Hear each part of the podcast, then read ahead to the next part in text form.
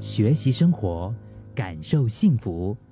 克敏的十一点这一刻，我曾经听过一位心理咨询师他分享过的一则故事，就是一个女孩叫阿信，她是一家公司的管理层的人员，她薪水挺高的。然后在她家里面呢，有一个儿子，一个女儿啊，两个小朋友都非常的可爱哈，很聪明。就是在外人看来啊啊，旁边的人看来都觉得哇，她这个。整个条件其实是非常好的，家家里幸福，然后赚钱也赚的不少哈，工作也很不错。但是呢，他却整夜整夜的严重的失眠。那就这个辅导员就问他说：“你睡不着的话，你明天可以晚点工作吗？”他马上就摇头，因为从疫情爆发以后，阿信的公司的状况其实是每况愈下的。虽然是幸亏整个团队齐心协力，哈，就是不惜一切代价的转型，还是才是保住了公司。但是对于很倔强的阿信来讲，在他的字典里没有偷懒这个字。他就觉得晚一点去公司是是不可能发生在他身上。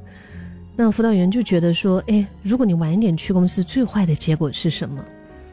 那就是业务安排会出问题啊，会耽误重要的决策啊，会错过大客户啊，会引起不满啊，他就脱口而出一大串的答案。所以辅导员说：“所以你害怕放松是吧？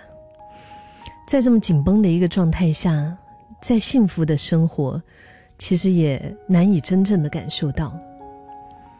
我们知道，我们生活本来就快，在新加坡，本本来就是每一天。”都是在这个赶赶赶赶赶啊！我还记得很多年前，老家流行一种烧饼，每一条街上就有好几家的店铺，然后其中呢有一位大叔，他的那个烧饼的味道是很独特的，但是因为他做法嘛，就是出炉的数量少，所以常常要排队买。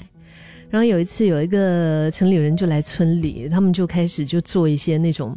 啊，机器的烤炉就一次可以烤一整箱，几分钟就可以出炉，所以有很多的烧饼店就用了那个机器。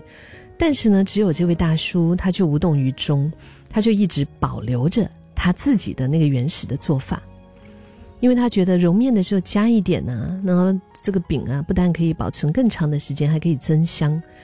那其实当时很快的，街上的烧饼全部都改头换面了。只有这位大叔，他还在一如既往的卖着传统的烧饼。可能有些人会觉得他不紧跟潮流哈，但是他的坚持就是他觉得烧饼应该有的那个原有的味道。就是你知道吗？当我们本来这个东西应该有的节奏乱掉的时候，再香的饼，它也失去了朴实的口感。他的店其实还是以正宗闻名，就是成了这个知名品牌老字号。这个世界有太多的一些，就是没有办法掌控自己的频率哈，嗯，内心也是一直在一直在赶。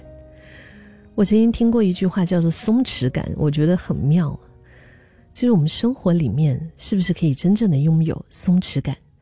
真正的松弛，绝不是躺平摆烂，而是能够在我们努力了之后，还可以随遇而安，是日理万机却能够照顾好身体。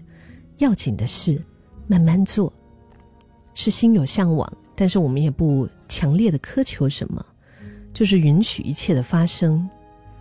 是越发优秀，但是我们心里面还是很清晰，我们不会迷失在内卷里面。当一个人恰如其分，才能够拥有这么忙碌的人生。生活当中的这个松弛感，的确好像是目前我可以想到的一个。很不错的养生啊。